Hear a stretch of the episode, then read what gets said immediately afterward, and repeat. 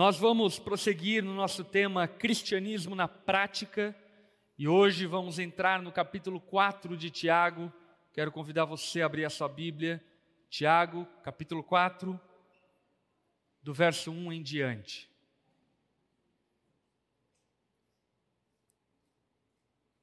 Creio que a mensagem que será partilhada nessa manhã é de extrema valia e importância para a sua vida pessoal, para a nossa vida como comunidade de fé e, obviamente, que por consequência para a sociedade ao nosso derredor. O título da mensagem que eu quero compartilhar com os irmãos essa manhã, eu intitulei de Ao invés de lutar, ore. Ao invés de brigar, ore. Se você está com a sua esposa, namorada, amigo, amiga aí do seu lado, diga a ele, diga a ela, ao invés de brigar comigo, ore. Olha aí, alguns maridos tiraram proveito dessa situação, não é? Tiago capítulo 4, versículo 1. Tiago inicia esse capítulo levantando uma indagação, uma pergunta. De onde vêm as discussões e brigas em seu meio? Da onde que vêm as brigas, as guerras em seu meio? Acaso não procedem dos prazeres que guerreiam dentro de vocês? Querem o que não têm e até matam para consegui-lo. Invejam o que os outros possuem. Lutam e fazem guerra para tomar deles. Tiago, ele inicia o capítulo 4 da sua carta, levantando essa pergunta, uma pergunta talvez de um milhão de dólares: de onde vêm as brigas, discussões, conflitos? De onde vem tanta confusão que a narrativa da humanidade descreve e mostra para nós. Como nós, seres humanos, somos tão briguentos, tão divisórios, tão facciosos. Marido contra esposa, filhos contra pais, pais contra filhos, amigos contra amigos. Por que brigamos tanto? Essa é a pergunta de Tiago. E o que é curioso no texto é porque essa pergunta ele está falando para a igreja. Por que, que vocês brigam tanto na igreja? Vocês não deveriam ser irmãos? Vocês não deveriam abraçar uns aos outros, amar uns aos outros, servir uns aos outros? Por que tanta briga? Por que tanta guerra? Isso me faz lembrar, na sexta-feira, eu estava em casa com a minha esposa e meus filhos, e já era tarde da noite quando nós chegamos em casa, e a gente falou: vamos fazer um pastel e assistir um filme junto. Aí fomos lá, fizemos um pastel maravilhoso, colocamos Johnny English 3.0, Mr. Bean, e aí começamos a assistir família, e que coisa linda, família Doriana comendo pastel, assistindo filme, todo mundo feliz, dando risada. E de repente eu vejo um menino voando aqui atrás de mim.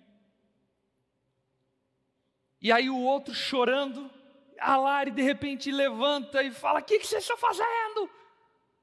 Eu falei: Caramba, a gente está aqui comendo um pastel.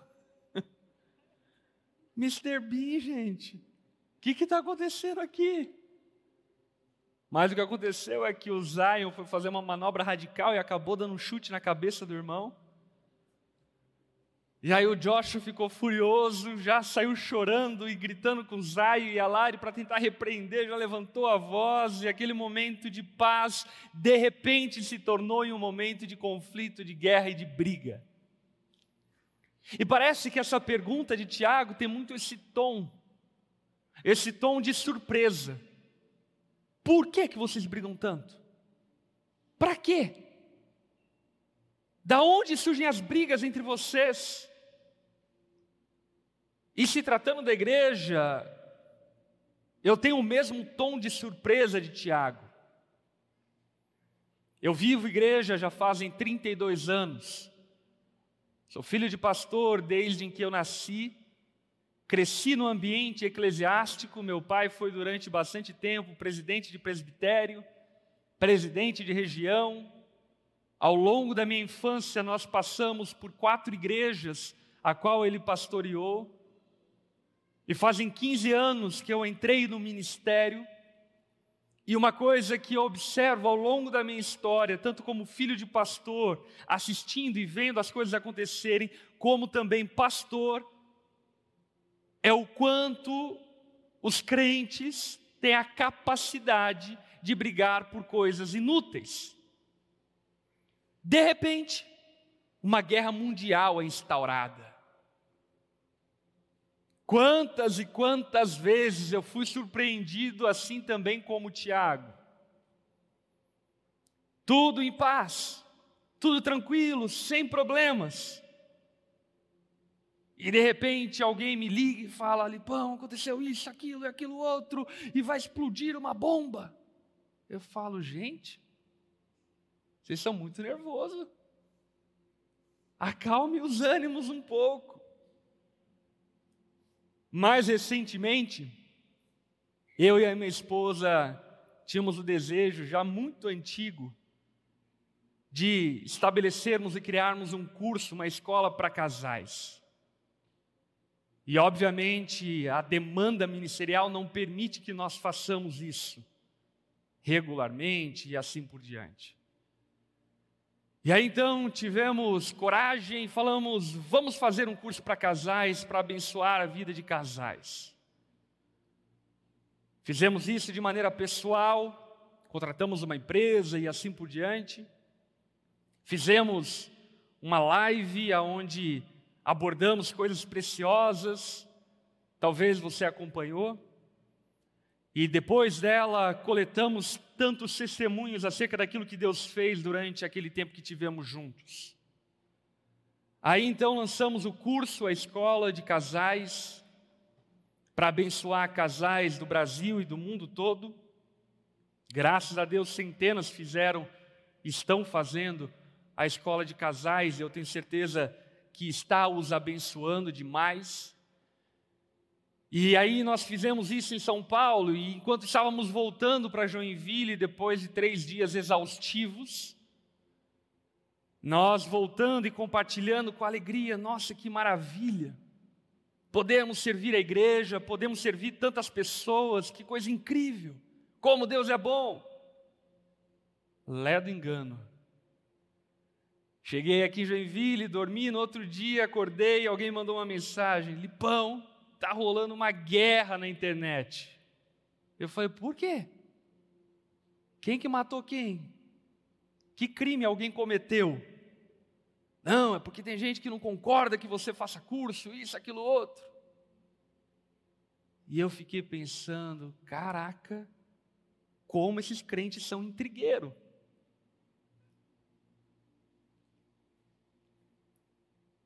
E diante da minha história pastoral, eu percebo isso de maneira tão latente. A nossa capacidade de brigar. É um grupo pequeno que hoje está tirando uma foto e falando juntos até o fim. E daqui um mês, é o apacentador brigado com a ovelha, a ovelha brigado com o apacentador e que ninguém mais quer sentar junto para conversar. É esse tipo de indignação, indagação que Tiago está fazendo. Da onde vêm as brigas? Porque não existem motivos palpáveis, tangíveis, reais, lícitos para tantas e tantas brigas na igreja, na sociedade, em casamentos. Meus irmãos, eu já acompanhei um casal que estava à beira do divórcio. Sabe por quê? Porque o marido tomava banho muito quente. E por tomar o banho muito quente, acabava que o vapor do, da água embaçava o espelho e a esposa ficava furiosa e o marido não parava de tomar banho quente e não abria a janelinha para sair o vapor. Um dia isso se transformou numa briga tão grande que os dois foram acabar na minha sala falando: a gente vai se separar porque ele não se importa comigo, ele não liga para mim. E o marido falando: ela é uma egoísta, ela só pensa nela, eu gosto de tomar banho quente. Eu falei: gente, é sério que vocês vão divorciar porque o espelho do banheiro embaçou? Existe uma capacidade que não é uma capacidade exterior e externa a nós, de gerar brigas e conflitos, que é assustadora, é a derradeira. E é essa pergunta que Tiago se propõe: por que vocês brigam tanto? Para que tanta guerra? E isso acompanha a história da humanidade toda. Lá no Jardim do Éden, nós vemos um primeiro conflito conjugal. Depois do Éden, Caim mata o seu irmão Abel. Depois vem os dias de Noé. Depois vem o Egito e o império faraônico. Mais à frente, a invasão cananeia. Depois vem os conflitos gregos, medos, assírios. Mais à frente, os conflitos babilônicos. Depois, o império romano. Briga, sangue derramado. Por quê? Falta comida na terra? Não tem metro quadrado suficiente? Oxigênio está faltando? Por que, que a gente briga tanto? A história da humanidade é marcada por guerras, inúmeros, assustadores, de homicídio causados por esses conflitos, e muitas vezes nós mesmos nem sabemos os motivos pelo qual eles começaram.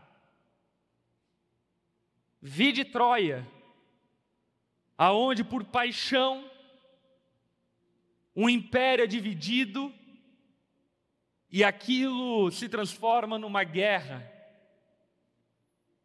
A Segunda Guerra Mundial sozinha ceifou a vida de 85 milhões de pessoas.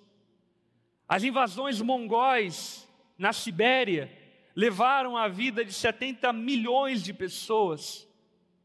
A Guerra dos Três Reinos na China, 40 milhões de pessoas foram mortas. A Guerra Fria, 20 milhões. A Primeira Guerra, Grande Guerra Mundial, 20 milhões de pessoas. E isso eu só estou falando sobre algumas guerras. A humanidade é marcada ano após ano, semana após semana, por guerras. E a igreja não está ausente disso.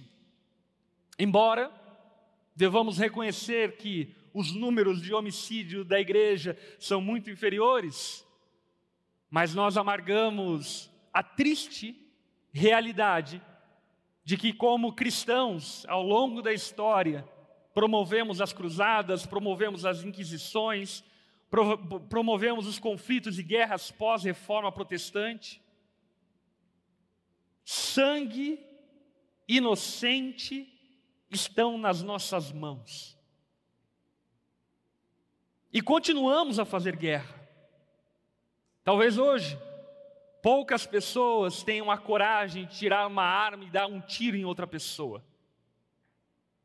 Apesar disso não ter acontecido há muito tempo atrás, há quase duas décadas atrás, numa denominação, a presidência da denominação e os conflitos políticos dentro de uma denominação, um pediu para matar o outro dentro da igreja. E a pergunta de Tiago é: da onde vem guerra? De onde vem conflitos? E Tiago revela-nos isso de maneira cheia, dizendo: os conflitos vêm de dentro de vocês. Existe uma guerra dentro de nós, que quando nós desistimos de lutar e cedemos aos nossos prazeres, a consequência disso é que fazemos guerra fora de nós. E ceifamos a vida de inocentes, causamos todo tipo de confusão, porque simplesmente não resistimos a essa guerra interior causada e gerada pelos nossos próprios maus desejos, ambições egoístas, invejas amargas. E o que é curioso é que nesse contexto, Tiago está sugerindo que havia guerras e conflitos dentro da igreja. E vivendo dentro da igreja, à luz do que Tiago está falando, algo fica muito evidente e claro. Quantas vezes dentro da igreja pessoas fazem guerras, conflitos e brigas em nome de Deus? Ignorando o mandamento, não use o nome de Deus em vão. Jesus foi crucificado em nome de Deus. Os fariseus, por zelo em, em nome da verdade, crucificaram Jesus. Os reformadores foram perseguidos, muitos foram mortos em nome de Deus. Lutero teve que ficar escondido durante toda uma temporada, porque a igreja queria o matar e sentenciá-lo à morte em nome de Deus. E isso é um retrato não apenas dos dias modernos, mas também dos retratos e relatos bíblicos. Os pastores de Abraão brigam com os pastores de Ló, em nome de Deus. Na igreja da Galácia, Paulo diz: irmãos, não mordam uns aos outros. Eles mordiam e devoravam-se uns aos outros em nome de Deus. Na igreja de Filipos, Evódia e Sintique, duas líderes mulheres que serviram ao ministério junto com o apóstolo Paulo, estavam em conflito, em briga em nome de Deus. Os discípulos de Jesus brigavam entre si em nome de Deus. Quem vai ser o maior? Era o motivo da briga e da confusão entre eles, em nome de Deus. E diante disso, eu quero lhe fazer uma afirmação muito importante. Não existe guerra santa. Não existe guerra santa. Não, mas é em nome da verdade, é em nome do verdadeiro Evangelho, é em nome do zelo pela igreja. Não existe guerra santa. As guerras são produzidas pelos prazeres que guerreiam dentro de nós. As brigas são produzidas por causa dos maus desejos que habitam dentro de nós. Não tente justificar as brigas com sua esposa em nome do zelo. Ah, não, é porque ela não é uma mulher de Deus, é por isso que eu vou brigar com ela. É porque meu marido não leva a sério a vida com a igreja, é por isso que eu vou jogar panela na cabeça dele. O que a palavra está deixando evidente e claro é que as guerras, brigas e conflitos são gerados por nosso coração ambicioso, invejoso, que busca os seus próprios prazeres e dessa forma transforma essa guerra interior em uma guerra exterior. Tiago diz que as guerras e conflitos eram guerras e conflitos interiores em busca daquilo que eles queriam. Tiago fala que eles brigavam e lutavam porque queriam ter aquilo que não tinham porque não tinham dons, porque não tinham créditos, porque não tinham autoridade, porque não tinham conhecimento, porque talvez não tinham os bens materiais, as oportunidades, então eles guerreavam. Assim como nós hoje. Por querer ter aquilo que não temos, disfarçando a nossa inveja, dando a ela um nome de guerra santa. Nós fazemos guerra para obter aquilo que não temos. E o que isso nos revela? Isso nos revela um coração ingrato, que não consegue agradecer ao Senhor pela porção que Ele lhe deu. Isso revela uma doutrina mais estabelecida da soberania de Deus, onde talvez você pense que Deus precisa da sua ajuda para ajustar e arrumar aquilo que para você está errado. Então, ao ignorar a soberania de Deus, Tiago diz que eles estavam dispostos a matar para conseguir aquilo que queriam. E como falei anteriormente, talvez existam as suas exceções hoje de pessoas que são dispostas a tirar a vida do outro para ter aquilo que se quer. Mas nos nossos dias existe o homicídio digital, o famoso cancelamento. As calúnias, as difamações, nada mais são do que armas de guerra para matar e assassinar o outro. Para matar, assassinar o seu marido, a sua esposa. Quantas esposas não percebem que estão matando os seus maridos? Ao caluniar e difamarem, por exemplo, para sua mãe. Você realmente acha que desabafar com a sua mãe, sogra do seu marido, acerca dele, não vai fazer com que ele seja menosprezado na sua família? É claro que vai. E no dia em que ele não quiser mais ir jantar com a sua família, não estranhe. Quem matou ele foi você. Quantas e quantas brigas e conflitos são produzidos e gerados porque queremos obter e ter coisas. E isso em si mesmo não é errado. Agora, se torna extremamente pecaminoso e errado quando nós usamos os métodos e os meios errados para se obter isso. É errado você, esposa e marido, querer ter um casamento feliz? Sim ou não? É errado? Claro que não. Agora, se você usa uma panela para fazer o teu casamento feliz, isso é errado. É errado você querer uma igreja melhor, uma igreja mais santa, uma igreja mais organizada. É errado, sim ou não? Claro que não.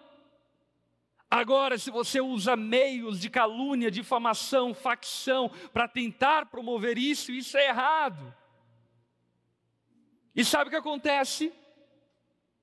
Você perde toda a razão quando age por esses meios.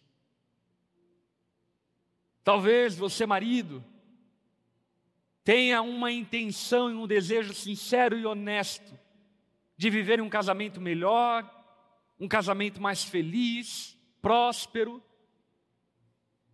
Mas no dia em que você xingou a tua esposa e ofendeu ela com as suas palavras, você perdeu toda a razão.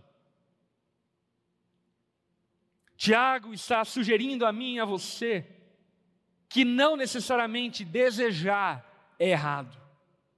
Agora, os meios pelo qual nós tentamos obter aquilo que desejamos, isso sem sombra de dúvida torna aquilo que desejamos nocivo e errado. E se tratando da vida da igreja, o pastor reverendo Hernandes Dias Lopes, ele escreve acerca da guerra eclesiástica e faz um trocadilho de palavras para tentar de alguma forma satirizar aquilo que por vezes vivemos dentro da igreja e nem percebemos. Eu nomeei de táticas da guerra gospel.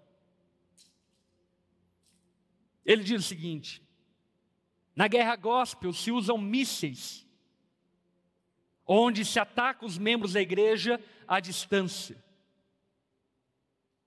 Ninguém nem sabe quem foi que deu o tiro, mas simplesmente você levou uma bomba nas suas costas. Táticas de guerrilha armam emboscadas contra alguém que esteja desavisado. franco-atiradores, são os críticos com boa pontaria. Você já percebeu o quanto a nossa geração tem vivido, e não que a nossa geração seja exclusiva, mas a gente precisa reconhecer o quanto a nossa geração tem vivido em inutilidade? Você já percebeu quantas redes sociais super famosas que vivem para encontrar defeitos e erros nos outros? Pois, meus irmãos, no meio gospel nós temos um portal chamado Fofoca Gospel. Que coisa mais contraditória que poderia haver no meio da igreja que isso? Gente que certamente não trabalha, mas passa o dia se alimentando do sangue. O jornalismo brasileiro, em grande medida, é prova e evidência disso. Portais de notícias, portais de fofoca de celebridades, se alimentam do sangue das pessoas ao seu redor. Terrorismo, ninguém fica impune de ser atingido. Talvez o teu alvo seja uma pessoa, mas 20, 30, 100, 200 ao seu derredor são machucados pelas fagulhas que saíram da bomba que você explodiu. Espionagem, o uso de amizades para se obter informações potencialmente danosas. Propaganda, nenhuma guerra vive sem propaganda. O uso da intriga para difundir informações prejudiciais sobre os outros ataque nuclear, que se exploda tudo e que tudo vá para os ares. E deixa eu falar algo a vocês. A igreja cristã brasileira, e obviamente nós não estamos isentos disso, vive constantemente sobre os ataques nucleares.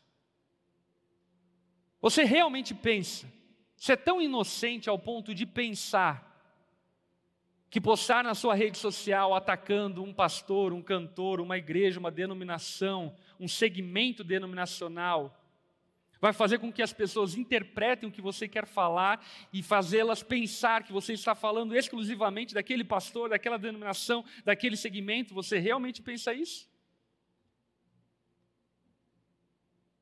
Eu não sei se você sabe, mas há pouco tempo IBGA, IBGE, nas suas estatísticas, incluíam ao meio cristão testemunhas de Jeová, mormons e outros segmentos que não têm nada a ver com o cristianismo. E certamente, todo o nosso desequilíbrio e a nossa boca sem freio causa males para nós mesmos. Talvez você seja o tipo de pai que está levando seu filho para casa, enquanto está levando seu filho para casa, você está criticando a igreja, o pastor, ou seja lá quem for. E quando ele for adolescente, você vai achar um grande problema ele não ir não gostar de ir à igreja. O que, que você espera? Por que você acha que grande parte da população brasileira ao nosso derredor faz críticas ácidas à igreja sem nunca ter pisado nela.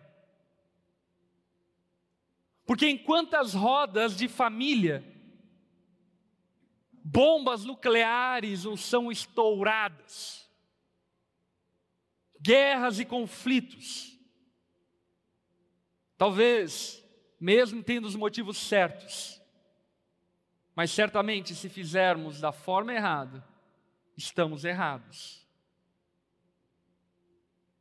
No verso 2, parte B, Tiago continua dizendo: No entanto, não têm o que desejam porque não pedem. Coloque a mão no seu peito e diga para você mesmo: Eu não tenho o que eu desejo porque eu não oro. Não têm o que desejam porque não pedem. E quando pedem, não recebem, pois seus motivos são errados. pedem apenas o que lhes dará prazer. Tiago, ele demonstra de maneira clara e evidente o motivo pelo qual nós não recebemos o que desejamos e por não receber o que desejamos, acabamos produzindo e gerando guerra. Qual é o motivo? Porque nós não oramos. Na década de 70 havia um slogan: não faça guerras, faça amor. Quantos já ouviram esse slogan? Eis o motivo pelo qual tanta gente nasceu pós-década de 70, né? O que Tiago está falando é mais ou menos, menos a mesma coisa, mas usando palavras mais santas e bíblicas. Não faça guerra, ore. Porque certamente as orações evitarão guerras. Sabe, esposa, marido, você está tentando resolver o casamento na força do seu braço. Ore. Faz quanto tempo que você não dobrou o joelho para orar pelo seu marido, pela sua esposa?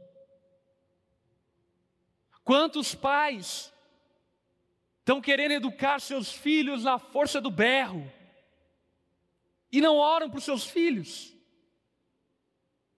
Sabe, durante a minha adolescência, enquanto eu vivi uma vida distante do Senhor, eu lembro a quantidade de vezes chegar em madrugada em casa, abrir a porta do quarto do meu pai e ver meu pai e minha mãe de joelhos orando por mim. E certamente, essa guerra foi vencida com oração. Não faça guerras, ore. É engraçado, porque se tratando de nós mesmos como igreja, quantas e quantas e quantas pessoas estão fazendo guerra, conflito, criticando, falando, caluniando, difamando. Mas na segunda-feira, na nossa hora de oração, tem sete pessoas orando. O que eu quero dizer com isso? O que eu quero dizer com isso é que as guerras e conflitos no meio, entre e a partir do povo de Deus denuncia uma vida empobrecida de espiritualidade real, de oração.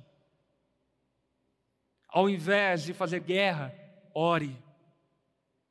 Tem um livro antigo do Bill Hybels chamado Ocupado Demais para Deixar de Orar. Um ótimo livro. Outro livro que eu recomendo a vocês, Oração, do Tim Keller. Um lançamento desse ano. Maravilhoso esse livro. Mas basicamente o que esses livros nos ensinam, sabe o que é?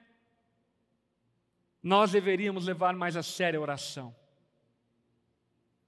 Deveríamos levar mais a sério a oração, porque sem sombra de dúvida, ela moldaria o nosso caráter e ela é a forma como nós evitamos guerras.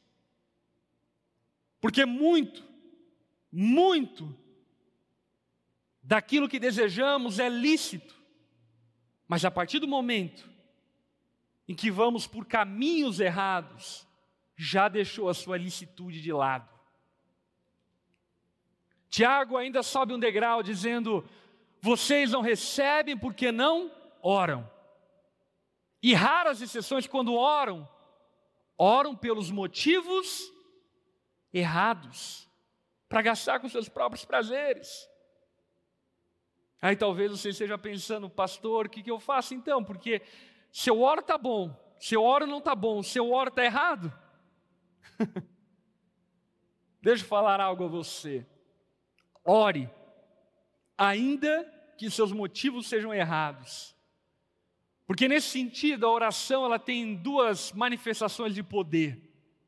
A primeira é quando nós oramos de acordo com a vontade de Deus e recebemos aquilo que oramos. Amém? Quantos confiam na soberania, no favor e na generosidade de Deus?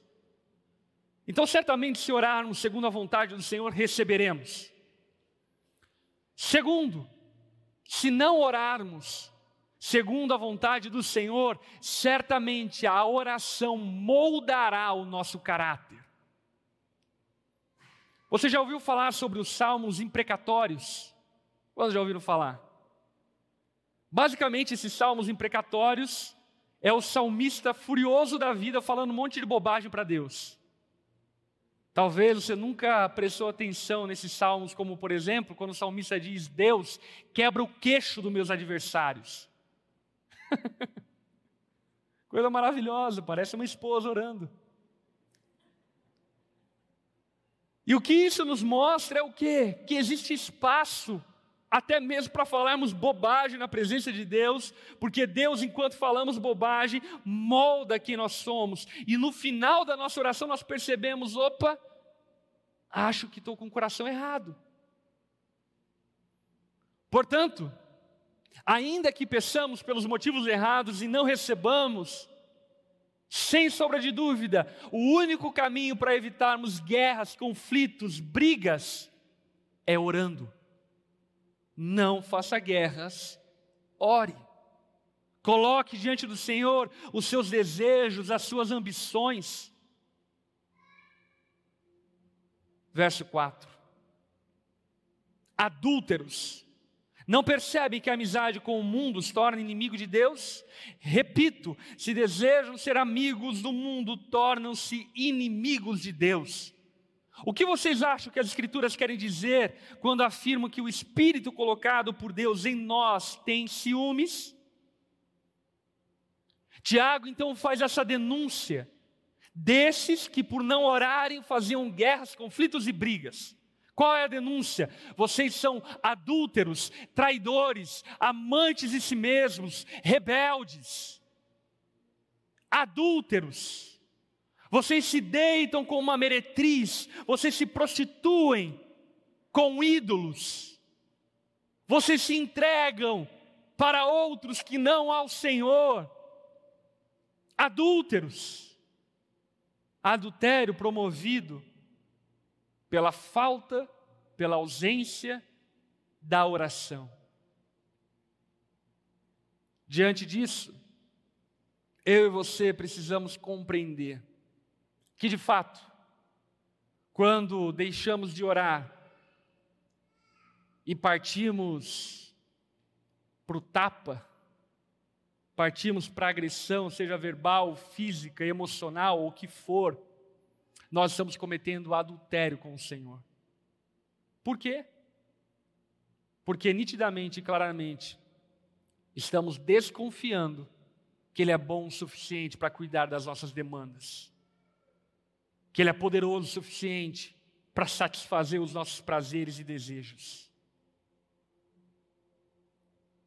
Todas as vezes que nós estamos fazendo guerras e conflitos, sejam por quais motivos forem, sem sombra de dúvida, estamos agindo feito idólatras, desconfiando do Senhor e agindo com a força do nosso próprio braço. E nós encerramos aqui no verso 6.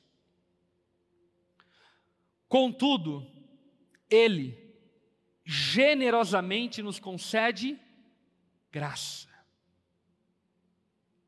Se não fosse a graça do Senhor, não é?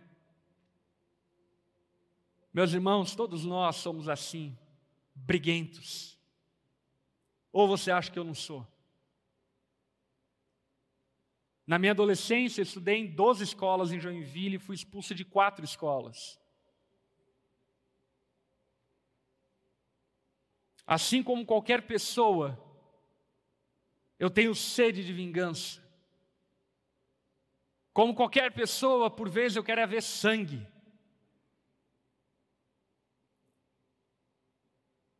Mas uma coisa que eu tenho aprendido do Senhor é que eu não posso ceder a esses maus desejos. Eu preciso da graça do Senhor. Eu preciso de um recurso que não vem de mim mesmo, mas que aplaca minha alma, aplaca meus ímpetos, e dessa forma me apazigua. No verso 5, Tiago diz: Ou oh, acaso vocês não sabem que o espírito que há em vocês arde de ciúmes? Muitos equivocadamente interpretam esse versículo, esse verso, como dizendo, ah, o Espírito Santo que habita em nós tem ciúmes de nós. Não. Na luz do contexto fica claro o que Tiago estava querendo dizer. O que ele está querendo dizer é que existe um espírito que está em nós que tem ciúmes de Deus. E todo momento está querendo, de alguma forma, levar-nos ao adultério. E para que isso não aconteça, sabe que nós precisamos da graça de Deus, do favor de Deus. Talvez você ouça essa mensagem e diga: Ok, pastor, então agora é chegar em casa e brigar menos com a minha esposa. Amém. Tente, se esforce. Mas se não for a graça de Deus, certamente você vai fraquejar. Certamente, se não for a graça de Deus, talvez essa semana você sobreviva a uma semana pacífica e amorosa, mas a semana que vem tudo vai voltar ao mesmo lugar. Porque a grande verdade é que eu e você dependemos da generosidade de Deus que nos concede graça para refrearmos os nossos impulsos pecaminosos. Então ele diz: como dizem as Escrituras, Deus se opõe aos orgulhosos, mas concede graça aos humildes. Preste atenção. Deus se opõe aos orgulhosos, mas concede graça aos humildes. Como isso é precioso. Deus não concede graça àqueles que são melhores.